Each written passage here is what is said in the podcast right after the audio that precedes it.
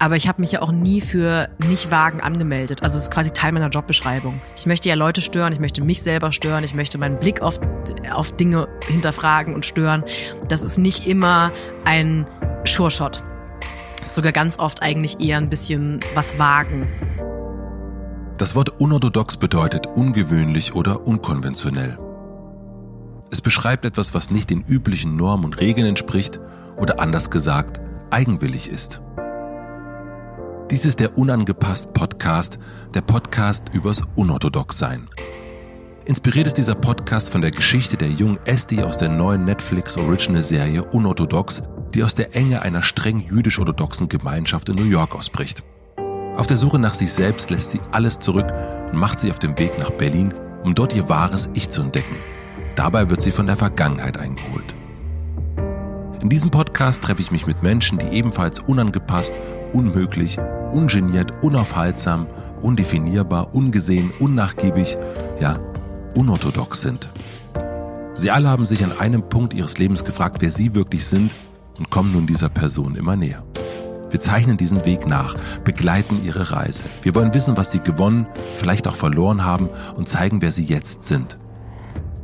Zu sehen gibt es Unorthodox, inspiriert vom gleichnamigen Bestsellerroman von Deborah Feldman, ab dem 26. März auf Netflix. Zu hören gibt es alle Podcast-Folgen ab jetzt. Mein Name ist Matze Hiescher. Schön, dass du da bist. Wer bist du? Mein Name ist Sophie Passmann. Ich bin 26 Jahre alt. Ich bin, oh, jetzt fängt es schon an schwierig zu werden. Ich glaube, man sagt Moderatorin oder Autorin oder Satirikerin, je nachdem, wer, wer so drüber über mich spricht. Ähm, ich schreibe Bücher, ich mache mich lustig über Leute im Internet. Leute machen sich über mich lustig im Internet. Ich schreibe witzige Dinge in verschiedene Medien rein. Das bin ich. Und wie würdest du dich selbst bezeichnen? Also wenn du sagst, Menschen sagen über dich? Ähm, ich mag am meisten Satirikerin, weil es so schlau klingt. Aber ich glaube, ich sage meistens Autorin, wenn Leute fragen. Und wenn du jetzt das Wort unnachgiebig hörst, was fällt dir als erstes aus deiner eigenen Biografie zu dem Wort ein, was da hinpassen würde? Och, vielleicht denke ich an mein Studium, weil ich mein Studium äh, mit Ansage sehr schnell und sehr spießig hinter mich gebracht habe. Ich habe parallel zum Studium schon gearbeitet, äh, sehr viel. Also ich habe quasi schneller als nötig studiert und dazu noch gearbeitet und weil ich wusste, ich will hier nicht versauern, ich möchte ganz schnell woanders hin. Nach Köln bin ich dann gezogen, habe fürs Fernsehen gearbeitet. Und das war, glaube ich, mit einer großen Menge an Unnachgiebigkeit verbunden, weil man natürlich dann solche Dinge machen muss wie äh, Professoren davon überzeugen, dass man die Vorlesung machen darf, obwohl man da gar nicht kann, äh, Bachelorarbeiten schneller abgeben als erlaubt, mit Leuten im Prüfungsamt jede Woche aufs Neue verhandeln. Also klingt jetzt total banal, aber ich glaube, das war sehr, sehr unnachgiebig. Da war ich, ich war sehr anstrengend. Leute haben mich gesehen, wenn ich irgendwie in den Lehrstuhl reinkam, waren so, oh, na, ach Gott, ja, was will sie jetzt schon wieder? Na gut, dann ja, komm, mach. Und warum war dir das so wichtig, das so schnell durchzuziehen? Äh, ich glaube, ich habe mich selber einfach nie so als einer von diesen Menschen gesehen, der äh, vier Jahre lang mit einem Häkelbuch unterm Arm über den Campus flaniert und äh, ein Semester lang einfach nur drüber nachdenkt, was hätte eigentlich äh, Descartes über all das hier gesagt. Das war mir immer irgendwie ein bisschen zu doll. Und ich wusste, ich will aber studieren, ich will so ein paar, ich will gezwungen werden, so ein paar Sachen zu lernen und zu lesen, weil ich dann auch doch relativ realistisch einschätzen konnte, wenn man die Wahl hat zwischen nichts über das politische System der Bundesrepublik Deutschland zu lernen oder alles darüber zu lernen, dann entscheidet man sich, wenn man keinen Professoren hat, der einem Nacken sitzt, für nichts darüber lernen. Und ich wollte diesen Zwang, ich wollte aber nicht irgendwie länger als nötig mit diesem Zwang verbringen. Okay, das kann ich nachvollziehen. Ich verbinde immer deine Heimat oder in meinem Kopf war das immer so mit Freiburg. Ich weiß aber auch nicht warum. Es ist in meinem Kopf, warst du eigentlich Freiburgerin, stimmt aber gar nicht, sondern es ist Ettenheim. Ja. Was ist Ettenheim? Kannst du mir Ettenheim ein bisschen, äh, wie, wie ist es da? Ettenheim ist eine ähm, sehr schöne baden-württembergische, damit sehr westdeutsche äh, pittoreske Stadt, die Barockstadt ist, was bedeutet, dass sie eine einen wirklich wahnsinnig schönen Stadtkern hat, so diese Art von Kopfsteinpflaster, wo man im Auto nicht mehr drüber fahren kann, ohne sich den Stoßdämpfer kaputt zu machen, weil man mhm. weil es sehr alt ist. Äh, sehr viele wahnsinnig restaurierte, wunderschöne Häuschen, ähm, zwei Gymnasien, ein städtisches, ein privates. Und die Leute haben sich natürlich gegenseitig gehasst auf dem städtischen und privaten. Auf dem privaten. Ja. Ähm, und äh, dann um Ettenheim drumrum gibt es so ähm, Satellitendörfer, also alles gehört zum Stadtkern Ettenheim, man musste da so drei Kilometer Feldweg oder Einfallstraße fahren, bis man dann nach Münchweier oder Ettenheim-Weiler, Ettenheim-Münster, Wallburg, Altdorf kam. Und das waren die Orte, wo sich dann so die Dorfjugend abgespielt hat. Und ich bin auch in Ettenheim-Münchweier groß geworden.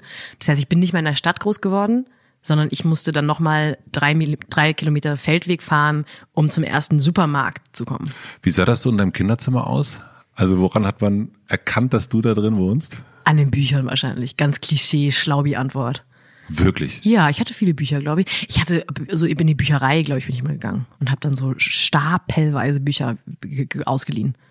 So viele, dass die Frau in der Bücherei gar nicht glauben konnte, dass ich das alles schaffe in zwei Wochen. Zu den Büchern kommen wir gleich nochmal. Aber Stichwort Poster an den Wänden. Stichwort verrückte Dekorationsartikel. Nee, ich habe mich für Inneneinrichtungen, ich war, glaube ich, war diejenige, die sich für Inneneinrichtungen nicht so doll interessiert hat. Ich glaube, ich war auch eine von denen, die tendenziell ein bisschen zu lange im Kinderzimmer war. Also irgendwann kommt doch der Moment, wo man anfängt, die, ähm, die niedlichen Poster abzuhängen und die coolen Poster aufzuhängen. Ich glaube, das hat mich immer nicht so richtig interessiert. Und Aber ich, waren die ganze Zeit niedliche Poster drin? Ich glaube äh, jetzt nie, ich hatte jetzt nicht irgendwie, ich war jetzt nicht irgendwie manischer Fan von der Glücksbärchen, von den Glücksbärchis. Aber ich glaube, in so Kinderzimmern dafür sorgen doch Eltern, dass da was Niedliches ist, oder? Glaube ich zumindest. Ähm, also ich hatte jetzt, ich hatte weder eine coole Abhängecke mit einem, mit einem Sofa, wo ich mich mit meinen Freunden zum Jammen getroffen habe, noch hatte ich irgendwie so eine Kuschelhöhle. Ich habe das Zimmer einfach behandelt als ein Gebrauchsgegenstand. Also viele, viele Bücher, also viele, viele Bücher. Ja. Plattenspieler, Dreifachwechsler. Gab es so ein Buch bei dir, was du erinnerst, wo du merkst, okay, das war so ein besonderes Fluchtbuch, heimlich unter der Bettdecke gelesen und da sich so rein träumen? Hm. Ich musste natürlich nie heimlich lesen und ich glaube auch, dass meine Eltern, äh, also ich musste auch noch nicht mal irgendwie nach der Schlafengehzeit heimlich unter der Bettdecke lesen. Ich glaube, das war, ich glaube ehrlich gesagt, also ich erinnere mich zumindest nicht an einen, die, die Kinderzimmertür geht auf und sagt, leg jetzt bitte endlich Harry Potter und den Stein der Weisen zur Seite. Ähm, das heißt, ich hab, durfte eigentlich immer wie eine Besessene lesen. Ähm, so in meiner kind, Kindheitszeit war das tatsächlich ganz klischeehaft Harry Potter weil das, weil ich auch, weil das natürlich eine unfassbare Menge ist für so ein kleines Kind. Gab es so eine Phase, wo mein Vater, glaube ich, wohlwissend, dass man, dass Menschen wie ich irgendwann in so eine schlimme äh, Teenage-Angstphase kommen, hat er mir diese ganzen Hermann Hesses und Antoine de Saint-Exupéry's und ich glaube auch Paulo Coelho so gegeben. Mein Vater und ich hatten so einen Deal, dass ich alles, was er mir gegeben hat, gelesen habe. Wortlos erstmal und dann konnte ich am Ende entscheiden, ob das eine gute oder äh, schlechte Entscheidung war. Das heißt, du hast aber auch dein, auf deinen Vater gehört. Ja, erstmal. Mhm. Hat sich dann irgendwann rausgewachsen. Mhm. Also äh, ich bin glücklicherweise heute nicht mehr der größte Hermann Hesse-Fan, aber zu der Zeit war es natürlich der Knaller. Man liest Hermann Hesse mit 15, 16 und denkt, endlich versteht mich jemand. Ich dachte, ich bin die Einzige, die das fühlt. Aber wie toll, das vom eigenen Vater zu bekommen. Ja, ist super. Äh, und das war auch wirklich immer ein lustiger, unausgesprochener Deal. Also, und ich hatte auch immer das Gefühl, ohne dass das thematisiert wurde, dass ich mich so hocharbeite. Okay, jetzt habe ich, ich habe mich quasi als würdig bewiesen für Hermann Hesse. Was kommt als nächstes? Was darf ich als nächstes? Oh, die Pest von Albert Camus. Ähm, und da waren natürlich auch zwischendurch wahnsinnig langweilige Sachen dabei. Aber im Großen und Ganzen fand ich es immer spitze. Und ich glaube aber, das war so dieses ganze, ich fange an zu lesen und das wirklich Interessante, weil ich mich da vom Geschmack meines Vaters emanzipiert habe und auch von der Vorgabe, was man zu lesen hat, war Unendlicher Spaß von David Foster Wallace. Das ist ja auch nicht gerade ein dünnes Buch. Genau, das sind 1200 Seiten, unfassbar kompliziert, eine Million Zeitebenen. Und das ist eins von diesen Büchern, über das, glaube ich, die meisten einfach sagen, bis zu welcher Seite hast du es geschafft? Ich 250. Mhm. Und ich habe zu meiner Teenagerzeit äh, Poetry Slam gemacht. Und da gibt es den besonderen, die besondere Unterform Dead or Alive Slam.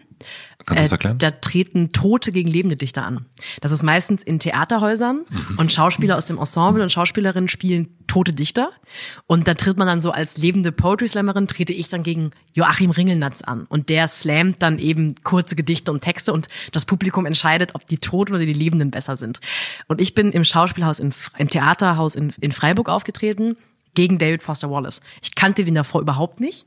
Und dann habe ich so mit Kollegen drüber gesprochen, dass die alle dieses komische unendlicher Spaß nicht fertig gelesen haben. Keiner von denen hat es geschafft. Mhm. Und mein erster Impuls war natürlich so, ihr Arschlöcher. Und wenn es jemand schafft, dann ich. Und habe mir äh, im Buchhandel in Ettenheim ähm, das bestellt und habe schon gemerkt, der Buchhändler weiß nicht so richtig, was er davon halten soll, dass so ein Görder hinkommt und jetzt auf einmal unendlicher Spaß lesen möchte. Und ich habe es geschafft in einem Sommer. Und als ich das fertig gelesen hatte, habe ich gemerkt, ich vielleicht lese ich ja sogar besser als andere oder zumindest habe ich eine größere Fähigkeit, mich festzubeißen. Wenn alle sagen, sie schaffen es nicht fertig und ich schaff's fertig, dann habe ich ja irgendwie dann habe ich ja irgendwie, dann kann ich ja besser lesen als die, dachte ich so als Teenager. Und dann habe ich vor allem angefangen, mich zu begeistern für diese ganzen Popliteraten. So David Foster Wallace war dann der Anfang vom Ende für mich. Was passiert, wenn du liest? Ähm, Mit dir? Nichts. Also ich bin ein, ähm, ich habe Freunde, die sagen über sich, dass die zum Beispiel nur in einem bestimmten Stuhl lesen können. Oder ich habe einen Freund, der kann nur, sagt er, ähm, er sagt von sich selbst, wenn ich Ballett gerade sitze, äh, lesen, weil er dann so auf dem Stuhl sitzt und sich nicht anlehnt und äh, sehr unbequem liest, ich kann überall lesen. Also ich habe zum Beispiel Infinite, also unendlicher Spaß, in der Regionalbahn zwischen Offenburg und Karlsruhe gelesen. Ich meinte eher, mit dir bist du eine Beobachterin dieser Geschichte oder bist du ein, wirst du ein Teil davon, wenn du das Buch dann nicht mehr liest? Also ist, bist du teilnehmende Beobachterin oder bist du Teilnehmende? Ich bin große Pragmatikerin. Ich lasse mich natürlich von Geschichten gerne begeistern, aber ich tauche weder in die Geschichte ein, um jetzt mal so einen Bibliothekssatz zu nehmen, äh, noch habe ich das Gefühl, die Protagonisten und Protagonistinnen werden Teil meines Lebens. Ich bin eher, ich lese halt eine Geschichte. Und wonach bewertest du das dann? Na, früher habe ich es einfach danach bewertet, lese ich es gerne. Und heute wo ich selber beruflich schreibe, aber auch beruflich natürlich Geschriebenes selber bewerte und rezipiere, habe ich nicht unbedingt literaturwissenschaftliche Standards, aber ich bin schon, glaube ich, eine deutlich bessere, aufmerksamere Leserin als früher. Also dann geht es mir mittlerweile heute nicht mehr darum, ob ich das gerne gelesen habe. Das ist ein Faktor, so das Genusslesen. Der andere ist, ähm, gibt es eine Ambivalenz in dem Text? Ist er handwerklich gut gemacht? Ist der Ton stringent? Ähm, gibt es Dinge, über die ich mich ärgere? Gibt es Dinge, die ich einfallslos finde? Wie ist das Buch in Bezug zum Zeitgeist? Also Sachen. Also dann, das ist das Pragmatische dann. Genau. Mhm. Wie kann ich mir es denn am Küchentisch bei den Passmanns vorstellen? Sehr gute Frage. Äh, um Punkt 18 Uhr wurde Abend gegessen. Und habt ihr dann über Literatur gesprochen? Habt ihr dann ähm, Fadi und du, habt ihr dann über Hermann Hesse geredet? Oder? äh, nicht immer. Passierte mal, aber das war Abendessen war bei uns so eine so eine äh, eine Art von absichtlich tabufreier Zone. Also das war so der der Moment, wo man alles besprechen konnte. Und da ging es dann mal um Alltägliches, wie war es in der Schule, und mal hat man irgendwie auch über Politik geredet und sich gestritten oder nicht gestritten. Also es war ein, es gab da keine Agenda. Oder vielleicht war die Agenda, dass alles auf den Tisch durfte. Du hast mal gesagt, dass man, um in der Familie Passmann bestehen zu können, lustig sein müsste. Es hilft zumindest sehr. Also ist das dann Sarkasmus, was dann dagegen was, was man dann so vorbringt? Also ich habe zumindest irgendwann erst gemerkt, dass ich glaube, die Familie Passmann überdurchschnittlich lustig ist. Also ich habe immer so, wenn früher Freunde nach Hause kamen oder so, habe ich immer gemerkt, dass die das, dass die meine Eltern lustig finden und dachte, das ist halt so, wie man immer fremde Eltern cooler findet als die eigenen. Und irgendwann habe ich gemerkt, nee, wir haben auch schon, wir sind schon auch lustig wir wissen schon auch, wie man Witze macht und wir sind sehr ironisch oft, wir sind auch irgendwie oft auch eher sarkastisch, wir haben eine gute Geschwindigkeit, so wir wissen, wie man lustig ist. Und ähm, das heißt, es hilft zumindest, wenn man nicht untergehen möchte zwischen vier anderen lustigen Menschen. Ist dir das nicht manchmal zu viel lustig gewesen? Also ich frage das, weil mein Sohn mir schon sagt, sei mal bitte unironischer. Das, dieses Wort benutzt hm. dein Sohn? Ja. Bist du oft ironisch? Ja, klar. Also, ja, also. Ich hab dich jetzt gar nicht so, also ich weiß, dass du Ironie kannst, aber ich hab, es gibt so Leute, die sind ja so dauerironisch. Ja. Und ich nehme dich nicht als jemanden wahr, der so dauerironisch Nee, bin ich auch nicht, aber so wenn man so, ähm, ja, man kann ja Sachen auch, äh, du weißt, glaube ich, was ich meine. Ne? Ja. Der, man, man meint es ganz ernst und der große Weltschmerz ist gerade und, und Papa macht einen Witz. Ach ja. Mhm. Und ähm, Deswegen habe ich mich gerade gefragt, gerade wenn es so, wir haben gerade erst so über Teenagerzeit gesprochen und dann ist man am Küchentisch und fühlt sich gerade nicht so und dann, dann ist die Passmann-Familie lustig. Nervt sowas auch mal? Kennst du so einen Moment, wo du merkst, oh, jetzt, äh, Ich glaube, das gibt es immer überall bei jedem, dass es mal das Timing nicht stimmt oder dass da zwei Stimmungen aufeinandertreten, treffen, weil ich bin ja auch die Jüngste in der Familie. Ja. Das heißt, als ich in der Pubertät war, waren alle schon aus dem Gröbsten raus und alle waren so, ja, nee, nee, klar, es ist wirklich, du darfst nicht zu der Party, dein Leben ist vorbei. Ähm, das heißt, es gibt natürlich sowieso so ein grundsätzliches nicht so ganz ernst nehmen vom Weltschmerz vom jüngsten Menschen am Tisch. Ich hatte das aber eher andersrum, dass ich als, wie gesagt, Kleinste ähm, in einem Alter schon Witze gemacht habe, wo ich glaube, dass es unüblich ist, dass man schon Witze macht oder einen Sinn für aktiven Humor hat. hast du ein Also- Beispiel? Ähm, also zum Beispiel äh, habe ich es gibt es gibt eine Situation, die erinnere ich mich, meine meine Familie, ich komme eigentlich ursprünglich vom Niederrhein. Der Niederrheiner an sich liebt Kohlgemüse und Wirsing und so ein Kram. Und Kinder hassen traditionell Wirsing, weil das riecht nach Pups, schmeckt nach Pups, sieht komisch aus. Ja. Ähm, das ist auch eine Sache, über, zu der ich bis heute als Erwachsene stehe. Kann man mich gerne mit zitieren. Wirsing riecht nach Pups. Und ich erinnere mich daran, dass ich als Kleinste, für mich war dann auch das ein Weltuntergang. Es gibt Wirsing, aber ich mag doch keine Wirsing. Wie kann man mich so vergessen in dieser Familie? Und ich habe dann ganz aufrichtig rumgezetert, bevor das Essen irgendwie an, äh, bevor wir das Essen an den Tisch geholt haben. Ich so, oh, ich will kein Wirsing.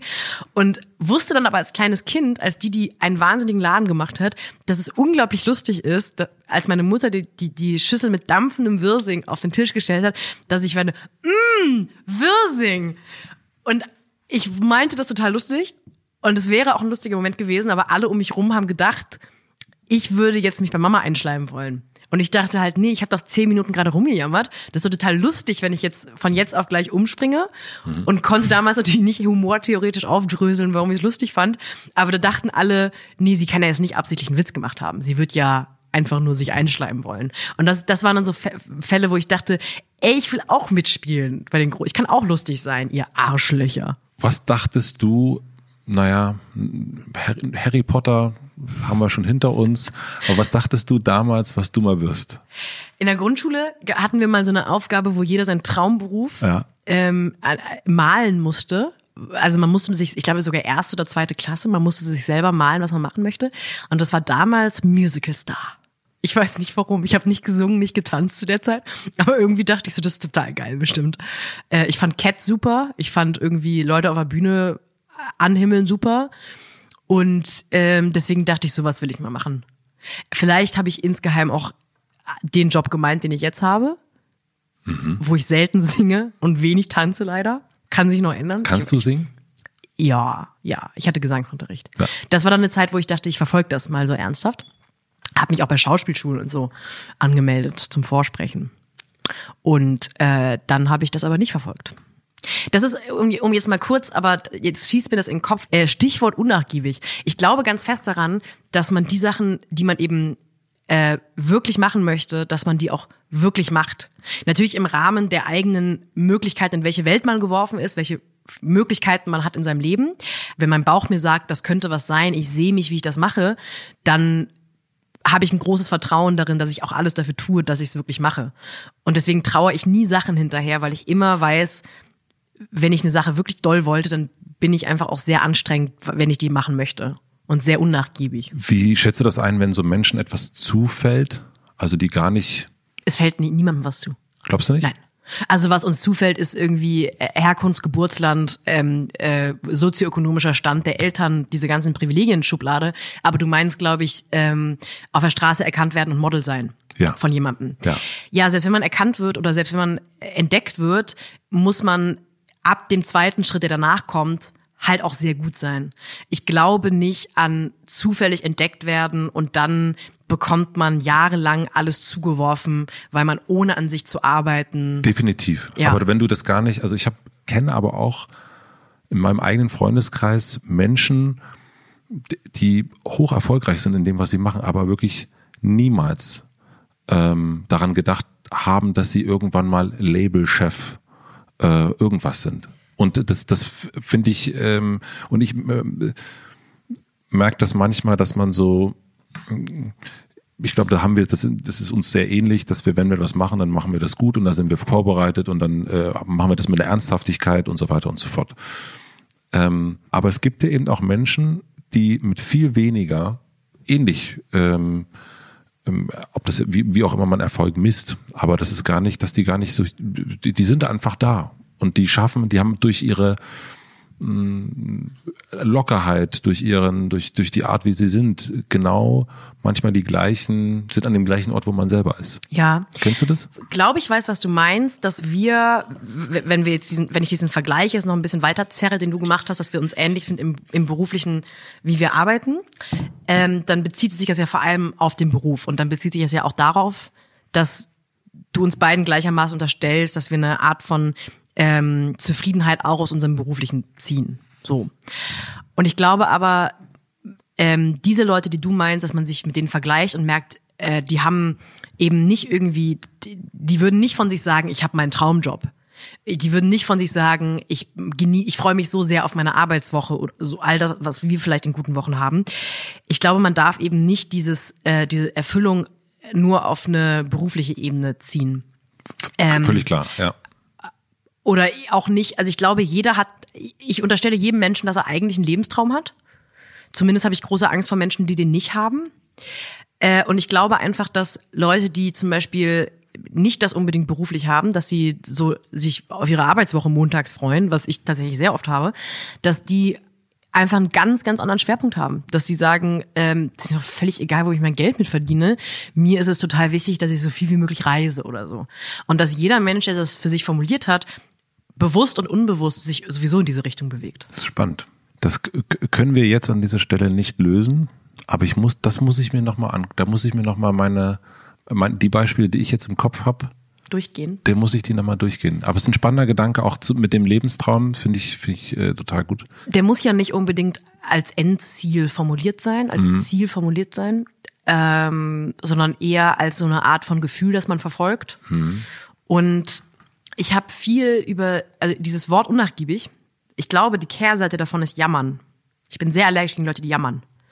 Weil das passiert doch ab und zu, dass man sich so mit Leuten über Träume, Wünsche, äh, Visionen unterhält. Und ich weiß nicht, ob du es auch so hast, aber ganz oft, das sind jetzt keine Freunde, weil mit engen Freunden führe ich andere Gespräche. Aber wenn so irgendwelche Leute, die man beim Bier trinken trifft, erzählt, eigentlich würde ich gerne das machen. Das ist mein einziger Reflex, immer zu sagen, ja, dann mach doch. Und wir reden hier nicht irgendwie von Leuten, die ähm, von unserer Gesellschaft so behandelt werden, dass sie quasi keine Chance und Möglichkeit haben. Das sind halt auch so Berlin-Mitte-Leute, die in den gleichen Cafés rumsitzen wie ich und dann sagen, ach, eigentlich würde ich ja viel lieber nochmal an die Uni. Ich würde sagen, ja, dann mach doch. Also dieses dämliche, äh, eigentlich würde ich so gerne, aber meine eigene Bequemlichkeit sagt auch, es ist ganz schön geil, gerade hier zu sein. Da werde ich super allergisch gegen. Und das ist eben das Gegenteil von Unnachgiebigkeit. Ja, das stimmt. Du hast erst erzählt, also ähm, von den von von eurem äh, Küchentisch zu Hause und und auch von ne, von deinem, deinem dass, dass du deine Bücher von deinem Vater bekommen hast und ähm, das hört sich ja erstmal irgendwie sehr ähm, angekommen an und sehr Peak Bildungsbürgertum. Ja, aber auch nicht sehr nach ähm, Außenseitertum an. Es hört sich erstmal so irgendwie, man ist so in seinem, in seinem Rudel und es äh, hört sich erstmal nach Wohlfühlen an. Ja. Und was ich, da, ich habe ein Zitat gefunden und da hast du gesagt, nach und nach versuche ich mein Außenseiter sein in etwas Cooles umzuwandeln. Mittlerweile trage ich selbstbewusst vor mir her, was ich nicht mag. Und ich habe mich gefragt jetzt auch auf die, oder wann dieses Außenseitertum, wann das so, wann, wo, woher dieses Gefühl kommt. Ja, ich kann das gar nicht an einem speziellen Zeitpunkt festmachen. Ich glaube, es gibt einfach Leute, ähm, und damit, da weiß ich auch nicht, ob das äh, Selbstgefälligkeit ist oder tatsächlich auch äh, in, wahrnehmbar, die fühlen sich halt immer so ein bisschen off. Und ich glaube, so habe ich mich gefühlt. So, ich habe immer irgendwie das Gefühl gehabt, ich bin gerade nicht so richtig an dem Ort, an dem ich sein soll. Egal ob jetzt ähm, in der siebten Klasse dachte ich, wenn ich erstmal in der achten Klasse bin. Und in der achten dachte ich, wenn ich erstmal Abi habe. Wenn ich Abi hatte, dachte ich, wenn ich erstmal fertig studiert habe. Und so habe ich mich ein bisschen weitergehangelt, weil ich immer dachte, dass ich bin ja eigentlich gerade nur so, das ist so, eine, so ein Transitleben. Irgendwann mhm. bin ich ja da, wo ich mich nicht mehr weird fühle, sondern vielleicht äh, Leute um mich rum habe, die mich für diese Weirdness ähm, eben auch gar nicht so in Kauf nehmen, sondern einfach sagen, ja, die ist halt weird, aber dafür ist sie halt auch weird. Das verstehe ich nicht.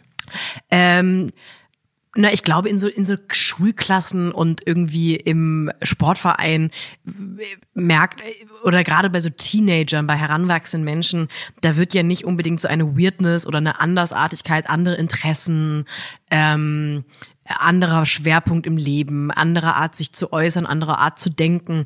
Da wird die ja nicht zwangsweise irgendwie so mit Ausgrenzung belohnt oder behandelt, mhm. aber man finde ich finde ich habe immer währenddessen so gemerkt, so richtig dabei bin ich nicht. Die würden mich mitmachen lassen, aber so richtig will ich ja auch nicht. Und ich habe einfach immer auf den Moment gewartet, wo ich bei denen, die mich mitmachen lassen, auch mitmachen möchte. Und ich wusste, ich hatte irgendwie immer so ein ganz gutes äh, Vertrauen, dass es auch kommen wird. Ist das so ein nicht gewählt werden beim Sport? Nee, es ist eher so ein, man wird gewählt oder man wird eingeladen zur Party, aber man hat eigentlich auch gar keine Lust hinzugehen. Aber es ist nicht, man wird eingeladen zur Party und hat das Gefühl, man ist nur eingeladen, weil man in der Klasse ist? Nee. Nee, das ist Mhm. nicht. Zur Klassensprecherin gewählt werden und merken, oh, nee, okay. Und was meinst du mit, jetzt trägst du das cooler vor dich her? Also jetzt bist du, also jetzt hast du, jetzt kannst du damit, also hast du das früher versteckt? Nee, ich glaube, ich habe einfach, so ein Teil von mir hat einfach gewusst, ähm, das ist jetzt nicht die Zeit meines Lebens. Ich bin eigentlich sehr dankbar, dass ich nicht einer von den Teenagern bin, war, äh, der oder auch keine von diesen Studentinnen war, die dachte, das gerade ist die Zeit meines Lebens. Es gibt ja Leute, die einfach mit 15 oder auch mit 22 im Studium denken, so geil wie gerade wird's nie wieder. Und ich habe da einfach immer gewusst, nee, das wird also das wird noch besser. Und ich halte das jetzt hier mal durch, aber irgendwann ähm, ist meine, man kann es Anti-Haltung nennen, wenn man auf dieses Zitat sich jetzt bezieht, das du gerade vorgelesen hast, Sachen, die vor sich hertragen, die man doof findet. Ähm, diese Haltung oder diese, diese Haltung der Welt gegenüber und meiner aktuellen Lebensphase gegenüber, irgendwann werde ich an den Punkt kommen, dass ich total fein damit bin und Leute um mich rum, die ich mir ausgesucht habe, auch fein damit sind, dass ich Sachen einfach kacke finde, zum Beispiel. Bezogen auf die Anti-Haltung. Seit wann trägst du das so offener vor dich her? Also seit wann? Ich glaube, so seit ich aus dem Studium raus bin. Ende des Studiums war so der Beginn von, ach, jetzt kann ich mir mein Leben auch bauen, wie ich möchte. Geil. Ich darf einfach aussuchen, in welcher Stadt ich wohne. Ohne dass ich, ich muss niemanden fragen. Ich kann mir da einfach einen Job suchen. Und ich kann mir einfach aussuchen, in welchem Stadtteil ich wohne. Und ich darf einfach aussuchen, wie meine Wohnung eingerichtet. Ah, okay. Und wenn ich nicht mehr da wohnen möchte, dann kann ich einfach umziehen. Ah, interessant, okay. Aber hattest du das Gefühl, dass du das nicht darfst? Na, es gibt ja immer so Sachzwänge, ne? Ähm, und die gibt es immer, aber die werden in meinen Augen immer, oder mein Ziel war es immer, die Sachzwänge auf ein Minimum zu reduzieren. Von wem hast du dich beobachtet gefühlt? Ich habe gar nicht gesagt, dass ich mich beobachtet habe gefühlt. Ja, aber, Eigentlich, ich fühle mich jetzt beobachteter als früher. Logischerweise. aber jetzt bist du ja offener eigentlich. Also jetzt bist du, jetzt trägst du ja das, was du nicht so gut findest, trägst du ja eigentlich wirklich. Ja, aber ich bin jetzt auch öffentlicher. Also im Studium hat sich halt auch niemand dafür interessiert, was ich sage, wem ich das sage, wie ich das sage. Und ähm, auch niemand dafür interessiert, ob ich betrunken in der Kneipe sitze. Das ist heute, je nachdem, in welcher Kneipe ich wo sitze, anders. Warum hast du den Weg gesucht? Oder warum bist du den Weg gegangen? Dieses, dass du in der Kneipe sitzen könntest und dich jemand beobachtet und das öffentlicher wäre? Das ist ein Epiphänomen von dem, von der, also ich habe nie drüber nachgedacht. Ähm, ein Epiphänomen ist ein Phänomen, das auftaucht, aber eigentlich nicht kausal verbunden ist mit dem Auslöser der Sache. Also. Hm. ähm, ein Epiphänomen wäre, wenn äh, wir haben ein Erdbeben und es fallen Gläser runter. Ja. Das ist das Gläser runterfallen Epiphänomen von dem eigentlichen Phänomen. Ähm, also ich habe nie darüber nachgedacht, ob meine, ob ich in der das in der Kneipe sitzen und beobachtet werden als Beispiel. Da habe ich nie drüber nachgedacht. Das war einfach nur eine Sache, die automatisch kam.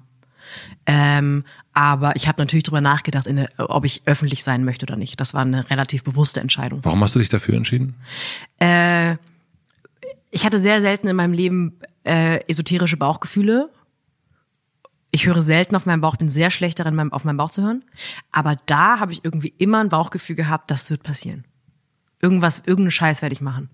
Und wenn ich in der zweiten Klasse dachte, ich werde Musicalstar, oder in der siebten Klasse dachte, ich werde Schauspielerin, irgendwie hat es immer mit Leute sollen mich anglotzen zu tun gehabt. Das war eine der wenigen Sachen, die sich auch nie geändert hat, war eine Konstante in meinem Leben. Wollte immer irgendwie angeglotzt werden. Und kannst du dir das selber erklären? Äh, meine Therapeutin kann es bestimmt erklären. Nein, keine Ahnung. Es gibt ja dieses, es gibt ja dieses, ähm, äh, diese Sache, dass Leute, die so Leute zum Lachen bringen oder auf Bühnen stehen, dass die alle an irgendeinem Punkt sagen, es hat schon auch was eine Art von, mit, mit einer Art von Komplex zu tun. Man will Anerkennung von einer anonymen Masse. Ich bin an manchen Tagen mir gar nicht so sicher, ob es damit zu tun hat. Oder ob es nicht einfach damit zu tun hat, dass ich irgendwann gemerkt habe, ich bin ziemlich gut darin, Leute zum Lachen zu bringen und ich bin ziemlich schlecht darin, ähm, eine Hausarbeit über Heidegger zu schreiben. Ich bin ziemlich gut darin, auf Bühnen ohne Lampenfieber Reden zu halten und ich bin ziemlich schlecht darin, schlecht, schnell zu rennen. Also vielleicht sollte ich mich eher für die Sachen entscheiden, die ich wirklich gut kann, ohne dafür zu arbeiten. Und nicht für die Sachen, die mir große Mühe bereiten, weil ich wochenlang am Schreibtisch sitze und versuche, Statistik zu verstehen oder so. Und wie ist dein Verhältnis zu deiner eigenen Öffentlichkeit jetzt? Ich frage das mit, mit Blick auf gute Wahrnehmung und nicht so gute Wahrnehmung. Ich mag, dass du nicht so gute Wahrnehmung sagst. Ähm, ich, äh, ne, du kriegst Hassmails, du kriegst äh, Ja. alles Mögliche. Also du kriegst äh, einerseits hast du, ähm, was ich ganz ganz schön fand, äh, Ende letzten Jahres in, im Hamburger Schauspielhaus äh, gelesen, was echt fand ich ein anständig großes Haus ist und da sind ganz ganz viele Oh, Leute ja. gekommen. ich möchte jetzt einmal, es war ausverkauft. Ja, es war Das war das Krasseste, was mir, glaube ich, im letzten Jahr passiert ist. Genau, ein ausverkauftes Schauspielhaus und da gehen 1,5 Millionen Menschen rein. Das ist schon ziemlich viel. 1,6 Millionen. Ja. Aber Und aber auch gleichzeitig, also das ist ja einerseits die, die Liebe, ähm, äh, die dir, finde ich, in, äh, entgegengebracht wird, aber auch gleichzeitig ähm, ja, eben der Hass. der Hass. Nennen wir ihn den Hass. Der Hass ist für mich völlig irrelevant, leider. Also natürlich emotional manchmal nicht, an schlechten Tagen, aber wir sind ja in so einer Zeit, in Zeiten von Social Media, um mal so eine geile Floskel zu benutzen, jeder kriegt ja für alles Hass. Sag mir eine Person in der Öffentlichkeit, die wirklich nicht mal irgendwie alle drei Wochen von irgendeinem Herbert eine Mail bekommt, da, da, wo er schlimme Sachen androht. Leider ist es ja wirklich so, dass Hass ähm, absolut gesprochen weniger Wert hat, seit es relativ so viel auftaucht. Das heißt, ähm, ich will auch so wenig wie möglich darüber nachdenken, weil die Menge von Hass, die ich bekomme, ist kein Indikator für die Qualität der Arbeit, die ich leiste. War es nie und wird es nie sein. Ist bei anderen Leuten auch so. Wir müssen, finde ich, weg von dieser Shitstorm-Mentalität, dass Shitstorm, das Wort Shitstorm behauptet ganz oft, dass die Person, die den Shitstorm bekommt, auch wirklich was falsch gemacht hat. Und eigentlich bräuchten wir eine sprachliche Unterscheidung, finde ich, für jemand kriegt einen Shitstorm, weil er auf Instagram zeigt, wie er ein Babykätzchen ertränkt. Völlig berechtigte Hass dafür. Und jemand kriegt einen Shitstorm, weil er etwas getan hat, was drei Dutzend Leuten auf Instagram nicht gefällt. Wo man aber sagt, nee, das ist aber auch eher euer Problem als die, das Problem der Person. Das heißt, diese Shitstorm-Sache, ich versuche mich davon einfach frei zu machen. Wenn überhaupt, denke ich eher über die Leute nach, die mir keine Hassmails schreiben, sondern äh, relativ dezidiert eine Meinung dazu haben, warum ich als Person des öffentlichen Lebens irrelevant bin.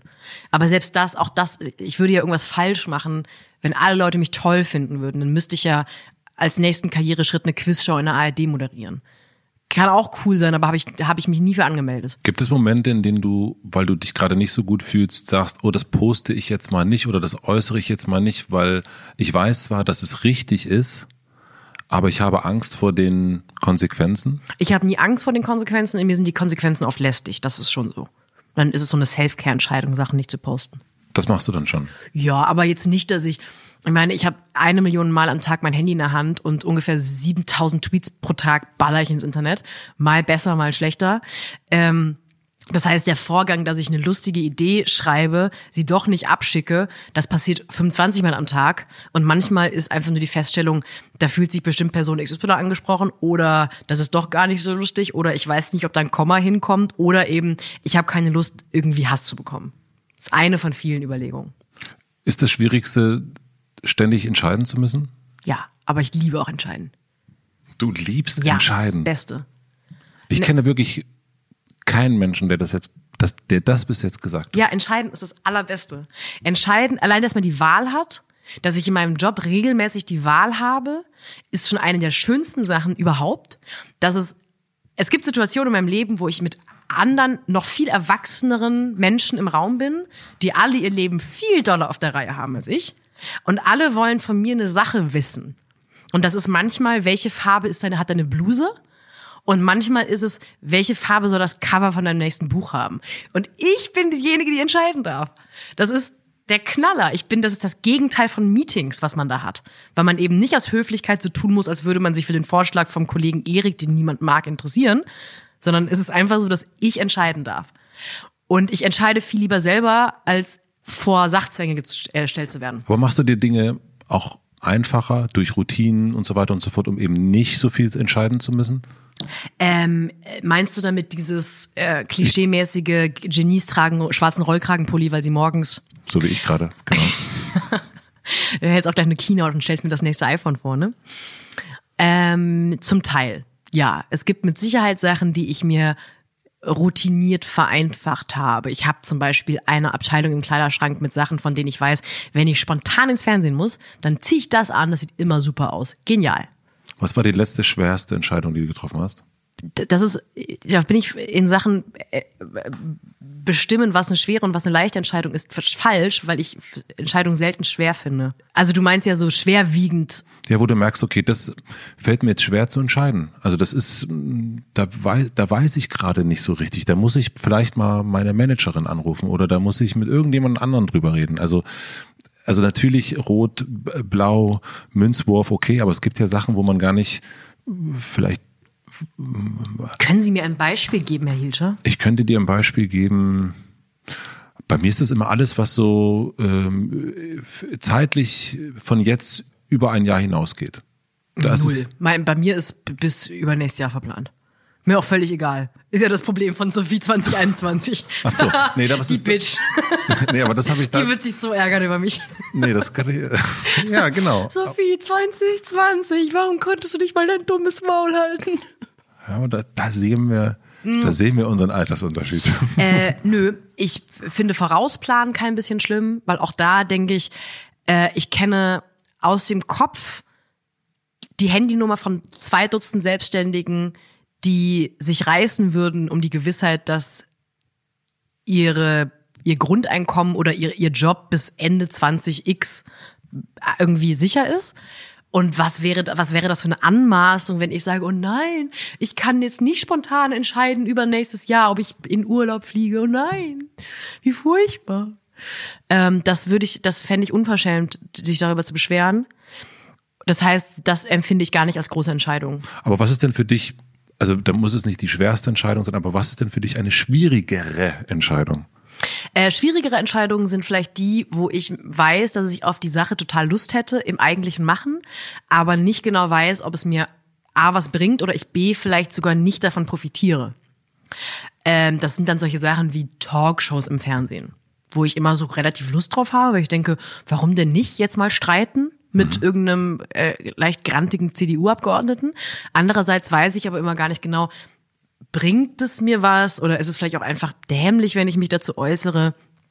Ähm, genau, so, solche Sachen sind dann manchmal schwierig oder grundsätzlich Projekte machen oder nicht machen.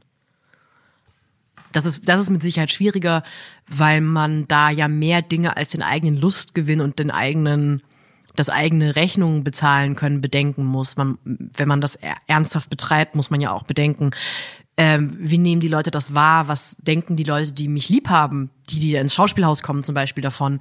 Äh, ist das für die oder ist es gerade für eine anonyme Menge schlecht gelaunte Feuilletonisten, die mir vielleicht beim nächsten Sektempfang auf die Schulter klopfen?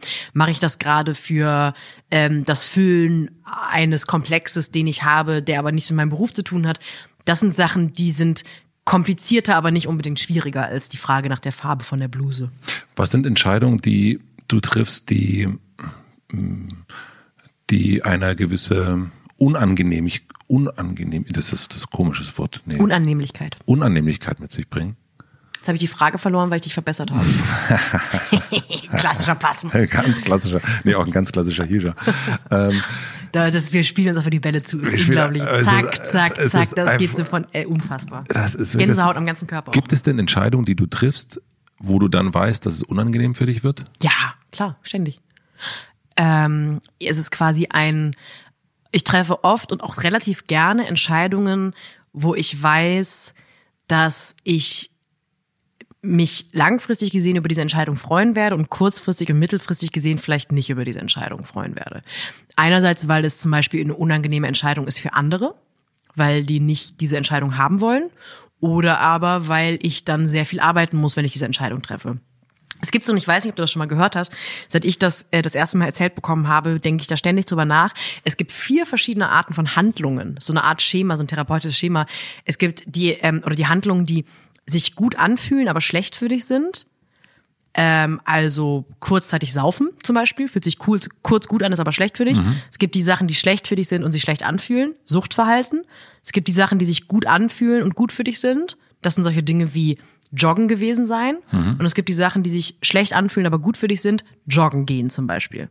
Und ich glaube, ich glaube, das große Glück liegt in diesem einen Viereck mit Handlungen, die sich schlecht anfühlen, aber gut für dich sind. Mhm. Ich glaube, da ist der Zauber.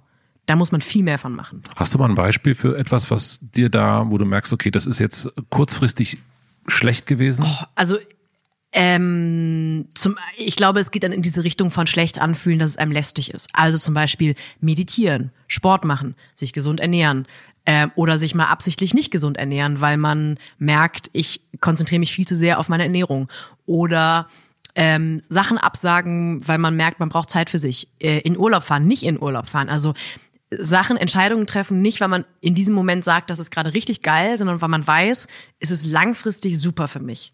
Und auch nicht aus einem Selbstoptimierungsgedanken, sondern aus einem Gedanken, das ist gut für mich, ich bin damit gut zu mir. Und das geht ja beruflich genauso. Das ich meine das vor allen Dingen bei dir auch beruflich oder beziehungsweise öffentlichkeitsarbeitend, weil ich dann schon manchmal das Gefühl habe, wenn man so deine Sachen durchliest, die du schreibst, ob das jetzt Tweets sind oder auch äh, als, als ein Buch ist, dass es ja erstmal eine Sache ist, die nicht unbedingt gut für dich ausgehen muss. Mhm. Ähm, Alte weise Männer als Buch ist ein Bestseller, ähm, hätte aber auch nicht, also äh, ist jetzt nicht so der Sure-Shot gewesen, finde ich. Also so. Aber selbst was wäre denn passiert, wenn es wenn es nicht erfolgreich gewesen wäre? Dann hätte ich wie viele andere sehr geschätzte Kolleginnen und Kollegen ein Buch geschrieben, das gut ist, hoffe weiterhin, also ich mhm. finde es weiterhin gut, ja. das aber nicht ein Bestseller wurde. Das ja. ist aber ja nie ein Indikator für eine Qualität vom Buch. Das sowieso nicht. Aber du dennoch wagst du ja mit so etwas etwas. Ja, in der in der öffentlichen Wahrnehmung, das stimmt. Aber ich habe mich ja auch nie für nicht wagen angemeldet. Also es ist quasi Teil meiner Jobbeschreibung. Ich möchte ja Leute stören, ich möchte mich selber stören, ich möchte meinen Blick auf auf Dinge hinterfragen und stören. Das ist nicht immer ein Sure-Shot ist sogar ganz oft eigentlich eher ein bisschen was wagen. Und ähm, ich glaube, diese Handlungen vornehmen, die gut für einen sind, aber sich erstmal schlecht anfühlen, das sind dann ganz oft eher so strategische Sachen. Zum Beispiel Sachen mal nicht schreiben, Tweets nicht abschicken, auf den kurzen Lustgewinn verzichten, den so ein Tweet abschicken hat, weil man weiß, damit trete ich jetzt zwei Dutzend Leuten auf die Füße. Ähm, ähm, Sachen nicht zusagen, weil man weiß, man braucht die Zeit. Sachen zusagen, weil man weiß, man ähm, braucht diesen Auftritt, auch wenn er einem anstrengend ist. So Kram eher. Ist das für dich dann schon etwas, was du mit unnachgiebig verbinden würdest? Äh, auf, auf mich hört sich das ein bisschen zu einfach an. So. Wie meinst du so einfach? Unnachgiebig habe ich, äh, ist für mich auch etwas so beißendes. Ja, weißt du, warum, warum mir Entscheidungen nicht schwerfallen? Weil alle Entscheidungen, egal wie groß sie im Moment wirken, in Bezug auf die Sache, die ich unnachgiebig verfolge, irrelevant sind. Also die Überlegung, ähm, tatsächlich drei Tage über ein unangenehmes geschäftliches Gespräch nachzudenken, wenn ich doch weiß, mir geht's ja nicht um die drei Tage, mir geht's um die 30 Jahre, die noch kommen, dann ist einfach jede Entscheidung völlig irrelevant klein. Das heißt, die Unnachgiebigkeit erlaubt mir vielleicht diese Freiheit, ähm, Entscheidungen auch einfach nicht wichtig zu finden oder nicht größer zu behandeln, als sie eigentlich sind, weil äh, das ist halt nicht so wichtig, wie man gerade denkt. Nichts ist gerade so wichtig, wie man denkt. Also ich will jetzt auch gar nicht den Eindruck erwecken, dass ich so ein äh, abgeklärter irgendwie Megamensch wäre, der, egal was ihm passiert, ähm, denkt, naja, in 30 Jahren fragt niemand mehr danach. Mhm. Äh, emotional passiert tatsächlich mal mehr, mal weniger ähm, mit mir, wenn sowas Großes ist. Ich glaube aber, man kann sich auch zu dieser Art von äh, Blick auf die Dinge zwingen. Beispiel Shitstorm, was immer jeder, der das schon mal hatte, weiß das. Die meisten hatten es glücklicherweise noch nicht, also einen öffentlichen Shitstorm. In dem Moment fühlt sich das immer blöd an, weil man sich unter massivem Beschuss fühlt. Ähm, aber ich weiß, dass ich selbst in diesen Momenten, die das ist, deutlich abgeklärter damit umgehe als andere. Weil ich halt auch weiß, egal wie groß dieser Shitstorm ist, er ist am Ende eben doch nicht so groß, wie er sich anfühlt. Und wenn man am Ende zwölf Leute fragt, werden elf sagen, habe ich nie mitbekommen. Was war da? Irgendwas war, ich habe einen Tweet gesehen, aber nicht so, und das sind ja unsere Menschen, die viel im Internet sind. Das heißt, man kann auch ein bisschen Dinge oft in Relation rücken und sich nicht immer so wie das wie der Mittelpunkt des Universums im Internet fühlen, weil mir gerade was Schlechtes passiert, ist es auch wirklich schlecht. Es ist eben manchmal ist man auch einfach nur vom Fahrrad gefallen und hat sich einen Ellenbogen aufgeschürft, auch wenn das gerade wehtut und doof ist, ist es halt dann doch nur ein aufgeschürfter Ellenbogen. Wenn du so früh aufstehst, mhm. was hast du für eine Erwartung an dich an so einen Tag? äh, dass ich die Sachen weg, weggearbeitet bekomme, die ich mir vorgenommen habe. Ja. Erstmal habe ich 50 Seiten Lesen vor mir. Ja? Ja, jeden Tag. Das ist das, was Also morgens erstmal. Ich stehe mal extra früh auf, damit ich lesen kann. Ich frühstücke, trinke Kaffee, dann lese ich. Du hast das erst schon gesagt auf, auf äh, mit dem ähm, unendlichen Spaßbuch, dass du eine Freude daran hattest, es zu machen und besser zu sein als alle anderen. Mhm. Ähm, immer in Gesprächen mit dir rutscht einem immer so ein Satz raus, der natürlich viel tiefer blicken lässt als der ganze andere Kram, den man gesagt hat. Das ist, glaube ich, der. Ja. Aber warum? Weiß ich nicht, besser sein, es macht einfach mehr Spaß. Aber ist es ein für dich oder gegen eine Mannschaft? äh, nee, ich habe keine, ich habe nicht in meinem Kopf eine fest formulierte oder fest, ich habe keinen Kader von Menschen, den ich übertreffen möchte. Ja. Ähm, ich möchte mich übertreffen von gestern. Deswegen meinte ich das auch mit dem, was erwartest du an dich, was ja. erwartest du morgens? Ähm, also äh, mal ganz in, in, in die absolute Welt hineingesprochen, einfach die Sachen erledigen, die ich erledigen möchte, ohne dabei irgendwie zu doof zu mir zu sein oder zu anderen. Ähm, aber natürlich ist immer der Anspruch, Sachen äh, eleganter, klarer, besser, schöner, schneller zu lösen, als ich das gestern noch geschafft hätte. Und wenn es nur ein bisschen ist. Du hast es schon in, in, in zwei zweimal, glaube ich, in das, im Gespräch fiel das schon, ist dieses, das, wie nanntest du es erst, äh, Lebenstraum. Mhm. Und du hast das, gerade hast du das gesagt, so in, in 30 Jahren und erst ging es um den Lebenstraum, den, den, den Menschen so vor sich haben. Weißt du, also du, ganz offensichtlich kennst du den von dir. Ich glaube, ich möchte in 30 Jahren eine Person sein, die über die die Leute sich immer noch freuen. Hm. Es gibt so Menschen im deutschen Unterhaltungsbetrieb, über die freut man sich immer noch. Habe Kerkeling. Habe Kerkeling, Bastian Pastewka, Anke Engelke, Ingolf Lück, also diese ganzen Wochenschauleute, Esther Schweins, all diese Menschen. Ähm, dann gibt's aber auch so Moderatorenmenschen, die seit Frank Elsner, Thomas Gottschalk, diese ganzen Leute, über die man sich immer noch freut. Das ist ein schönes Bild. Super. Und das möchtest du, das ist so dein... Das ist zumindest ein schöner Gedanke, oder? Voll. Dass man und das sind ja auch trotzdem Leute, die immer ein bisschen gestört haben. Die waren ja nicht harmlos. Die haben Kurz. immer kurz. kurz. Die haben, die haben mal mehr, mal weniger Kram gemacht, der genervt hat oder gestört hat oder ähm, oder Satire war, also deswegen quasi per Definition den Finger in die Wunde legt. Mhm. Ähm, aber die Leute freuen sich immer noch, wenn die auftauchen. Und was ist das denn bitte für eine schöne Sache? Leute, die seit über 30 Jahren im Fernsehen sind. Und Leute sagen immer noch, schön, dass sie da sind und meinen es auch so. Mhm. Oh, das ist wirklich, das ist, äh, das finde ich ein, als Lebenstraum finde ich das doch mal wirklich, ähm, also gar nicht nur, ich finde das gerade auch so schön, ähm, der ähm, Karl Jakob Haupt, der, den habe ich interviewt und der hat, ich habe den gefragt, was möchtest du gewesen sein? Und er sagte ein Freund. Und das fand ich auch so, ja, stimmt. Also das ist das, was man so sein, also das ja. ist das. Und wenn man äh, und, zu sein, jemand zu sein, der irgendwo reinkommt, wo man, ob das ein Fernsehen ist oder ein Raum ist, und sagt irgendwie, ach, das ist die Frau Passmann. Schön. Ja. Freue ich mich aber, die zu sehen. Das ist toll. Ich glaube, der Durchschnittszuschauer beim Öffentlich-Rechtlichen, der relativ alt und schon im Ruhestand ist, äh, wenn der sagt, letztens war doch XY wieder mal in der Show und weiß auch gar nicht mehr, welche Show genau das war, ob das jetzt Lanz war oder wo auch immer, war der da. Und man freut sich. Mhm. Christine Westermann, Götz Alsmann. Freut sich einfach, wenn die kommen. Ja. Es geht darum, dass es so Gesichter gibt, mit denen verbindet man vielleicht eine Art von Bissigkeit oder Unterhaltsamkeit und eine von Sachen hinterfragen, aber der, der, der, das Grundgefühl ist Freude.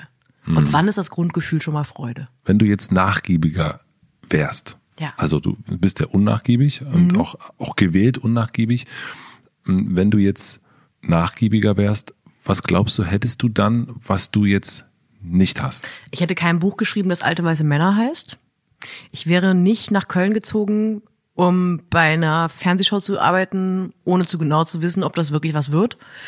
ich ähm, hätte einfach viele Sachen langsamer und bequemer gemacht. Also wenn man mal wirklich durchrechnet, ich bin direkt nach dem Studio, äh, direkt nach, nach dem Abi äh, zum Radio gegangen, weil ich wusste, wenn man zum Fernsehen will, muss man beim Radio gewesen sein. Dachte ich zumindest, so ist es. Mhm. Äh, da bin ich sofort nach Ende meiner Ausbildung weg, weil ich wusste, ich will weiter. Ähm, ich hätte mir da bestimmt noch ein Jahr Zeit gelassen, ähm, dann wäre ich an die Uni gegangen, irgendwann mit 20, 21, hätte mit Sicherheit drei, vier Jahre studiert, wäre also mit 24, 25 gerade mal so mit dem Bachelor fertig gewesen und hätte einen Master dran gehängt. So. Und wäre mit, jetzt wäre ich quasi, dann wäre ich jetzt einfach in Freiburg im Breisgau in der WG, wo Leute Rotwein aus Senfgläsern trinken. Und das ist ein super Lifestyle. Nur das ist halt nicht das, was ich möchte. Und die Unnachgiebigkeit hat ja viel eher mit der Vehemenz zu tun, mit der ich mir selber immer wieder in Erinnerung rufe, was ich eigentlich machen möchte. Sich immer, nicht immer für die Sache entscheiden, die einfach gerade bequem ist, wenn man noch ein Semester dranhängen könnte, sondern halt auch mal für die Sache entscheiden, wo man weiß, in einem Jahr werde ich mich umarmen und so dankbar sein, dass ich es gemacht habe. Und das ist vielleicht auch die Sophie, die morgens aufwacht, dass ich, dass ich quasi die sein möchte, wo ich in einem Jahr denke, ach Gott sei Dank hat Sophie 2020 das gemacht. Also auch in dem Sinne, Gott sei Dank hat sie sich entschieden, dass ich jetzt diesen ganzen Berg voll Arbeit habe, weil sie sich so entschieden hat? Ja. Aber Berg für Arbeit ist, dafür habe ich vielleicht einfach einen zu schönen Job. Das, es gibt ein Bruchteil von den Dingen, die ich mache, sind unangenehm. Ich glaube, das ist natürlich das Problem, dass Arbeit weil wir es so gelernt haben, vielleicht auch, weiß nicht, wie es bei dir war, aber bei mir ist, wenn meine Eltern von Arbeit gekommen sind, waren immer so, so. Ja. Und dann ist das Bild, was man von Arbeit hat, ist immer, oh, das muss anstrengend sein, oh, das muss, äh, macht vielleicht keinen Spaß. Und ich glaube schon, dass ähm, du und ich Sachen machen, die, also das, was wir gerade machen, das ist unsere Arbeit. Und wer, wer, also wer wären wir, wenn wir sagen würden, also mir macht's Spaß? Also ja, ähm, ja, ja ich empfinde, also ähm, dass es mal nervig ist, die Steuer zu machen oder dass man mal sehr früh aufstehen muss, um sich in einen Zug zu setzen oder so. Das ist immer mal blöd. Aber ähm, weil ich diese Art von die Rolle, die Arbeit heute in unserer Gesellschaft spielt, so ernst nehme und vor allem auch ernst nehme, was sie mit Menschen macht. Also, dass wir in einem System leben, in dem Leute gezwungen sind, Arbeit zu machen, die ihnen vielleicht ermöglicht, in der Stadt zu leben, in der sie leben wollen. Das ist so absurd, wenn wir mal wirklich alles wegnehmen, was wir von Gesellschaft gerade glauben zu wissen. Wir haben, wir sind Menschen und damit wir da existieren dürfen, wo wir existieren wollen, müssen wir für unter beschissenen Bedingungen gegebenenfalls irgendwo arbeiten, weil andere Leute das entscheiden, weil wir sonst da nicht leben dürfen. Das ist komplett absurd. Und das, weil ich weiß, dass meine Situation nicht so absurd ist, fühle ich mich fast so aus Solidarität gezwungen, da immer wieder darauf hinzuweisen, dass ich ich mein das womit ich meine mein Geld verdiene ist Selbstverwirklichung. Ich bin schon ganz oben. So, nach der Maslow'schen Bedürfnispyramide kommt bei mir nichts mehr. Ich dürfte gar nicht unglücklich sein. Wie viel von dem, was du machst, hast du das Gefühl, dass du es machen musst, weil es von außen bestimmt ist? Bei relativ wenig Sachen. Also man, natürlich gibt's mal so ähm, man entscheidet, dass man dann und dann einen Text abgeben muss, dann muss man das mal machen. Aber ich habe sehr wenig, es gehört sich so Sachen. Also ich bin ja nicht in einer, in einem Umfeld, wo mir Leute sagen, ähm, du musst das jetzt so machen, du hast das zu machen. Mir sagt niemand, was ich machen muss. Seit wann ist das so? Naja, also wenn wir das jetzt tatsächlich vergleichen mit wirklich Aufwachsen im, in einer orthodoxen jüdischen Gemeinschaft, dann war das natürlich nie so. Äh, ich hatte nie ähm, Vorgaben, die mir gesagt haben, was ich zu lesen habe und nicht zu lesen habe, wann ich zu heiraten habe. Aber ähm, sich quasi komplett von Erwartungen frei zu schaufeln, das ist so seit paar Jahren, mhm. zwei, drei, drei, vier Jahren vielleicht. Wir haben uns das letzte Mal interviewend gesehen vor, ich glaube, vor einem Dreivierteljahr. Wirklich vor drei, Dreivierteljahr erst? Hm, glaube ja, würde ich sagen. Oh Gott, ich habe ja klar, das war erst letztes Jahr das Buch, ne? Genau. Und was ich gerade merke, auch so, wie du auf die Sachen antwortest, dass du äh, viel gelassener bist. Und ich äh, frage mich gerade, woher das kommt. Also ob das jetzt einfach Erwachsenwerden zu tun, ob das was mit einem schönen weißen Bluse zu tun hat. Also woher kommt das, dass du, ähm, du bist auf jeden Fall gelassener. Ohne, Eso also ja. Ja. ja. Ähm, das äh, fühlt sich jetzt schon wieder an wie so ein krampfhaftes ähm, Überleiten auf das Überthema. Wir haben ja so ganz viel jetzt gerade über Arbeit, die mit Unnachgiebigkeit einhergeht, mhm. gesprochen.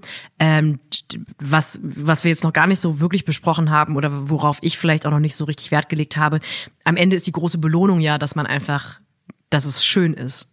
Weil man ist ja nur unnachgiebig, wenn man glaubt, dass am Ende der Unnachgiebigkeit was Schönes ist. Man würde sich den Scheiß ja nicht antun, wenn man glaubt, dass es immer blöder wird. Mhm. Und ich glaube, es wird einfach immer schöner gerade. Ich möchte zum Ende etwas machen, wo ich da bist du die einzige Person von den Menschen, die ich jetzt hier treffe für diesen Podcast, wo ich nicht weiß, ob sie es total dämlich findet oder vielleicht okay findet. Okay. Und zwar fände ich es schön, wenn du dir selbst eine Sprachnachricht schicken würdest. Oh, oh entweder, schwierig. Entweder in die Zukunft mhm. oder in die Vergangenheit. Du könntest es aussuchen und ich finde es gut, wenn du mitmachst. Okay, okay. Ich würde dir gerne eine Sprachnachricht in die Vergangenheit. Bevor du die äh, Sprachnachricht abschickst, ähm, sage ich schon mal herzlichen Dank für deine Zeit. Ich fand es sehr, sehr schön, dass wir uns wieder getroffen haben und dass du so entspannt bist. Und ich hoffe, das bleibt so. Danke für die Einladung. Hallo Sophie aus der Vergangenheit. Ein paar Sachen muss ich dir sagen. Ähm, du wirst nicht so lange Handball spielen, wie du denkst. Pass auf deine Bänder auf. Nimm nicht die erste Wohnung, die dir in Freiburg angeboten wird. Nimm nicht die erste Wohnung, die dir überhaupt in irgendeiner Stadt angeboten wird. Sei ein bisschen wählerischer, was Wohnungen angeht. Kauf nicht all deine Möbel von Ikea. Ähm, denk nicht so oft drüber nach, ob du dein Studiumfach wechselst, wirst du eh nicht machen. Nimm alle Jobs an, die du bekommst, läuft alles ganz schön gut. Ähm, versprich deinen Eltern niemals, dass du nicht nach Berlin ziehst, weil du wirst irgendwann, Spoiler, nach Berlin ziehen. Ähm, ruf ihn nicht an, wenn er dich anruft, ist alles gut würde er nicht machen, auch da Spoiler. Ähm, wird alles ganz schön gut. Hab immer eine Tafel Rittersport Knusperkeks zu Hause. Ich habe mittlerweile festgestellt, dass das sehr wichtig ist für dich. Und wenn sie nicht da ist, kriegst du schlechte Laune. Und wir alle wissen, was passiert, wenn du schlechte Laune bekommst. Sei lieb zu deinen Geschwistern und fahr an Weihnachten nach Hause und ähm, kauf dir Volumenshampoo. Das sieht deutlich besser aus als das, was du gerade hast. Vielen Dank, dass ihr zugehört habt. Alle sieben Folgen dieser Podcast-Serie könnt ihr jetzt überall hören, wo es Podcasts gibt. Es gibt Gespräche mit Sophie Passmann, Riccardo Simonetti, Deborah Feldmann, Laura Gehlhaar, Enissa Amani, Esra Karakaya und Josefa Nereus. Ich freue mich, wenn ihr euren Freunden davon erzählt. Und natürlich solltet ihr unbedingt Unorthodox auf Netflix ansehen. Die Geschichte von Esti und ihrer Reise ist eine ganz, ganz besondere. Beim Anschauen der Serie habe ich gemerkt, dass sie auch viel, viel mehr mit mir zu tun hat, als ich ursprünglich dachte. Ich bin sehr gespannt, wie es euch damit geht. Die vier Episoden von Unorthodox könnt ihr euch ab dem 26. März ansehen. Natürlich auf Netflix. Unangepasst ist eine Produktion von Podstars und mit Vergnügen. Redaktion Anni Hofmann und Anni Malessa. Schnitt Jo Bischofberger. Support Kia Hampel und Zora Neumann. Und ich bin Matze Hirscher. Vielen herzlichen Dank.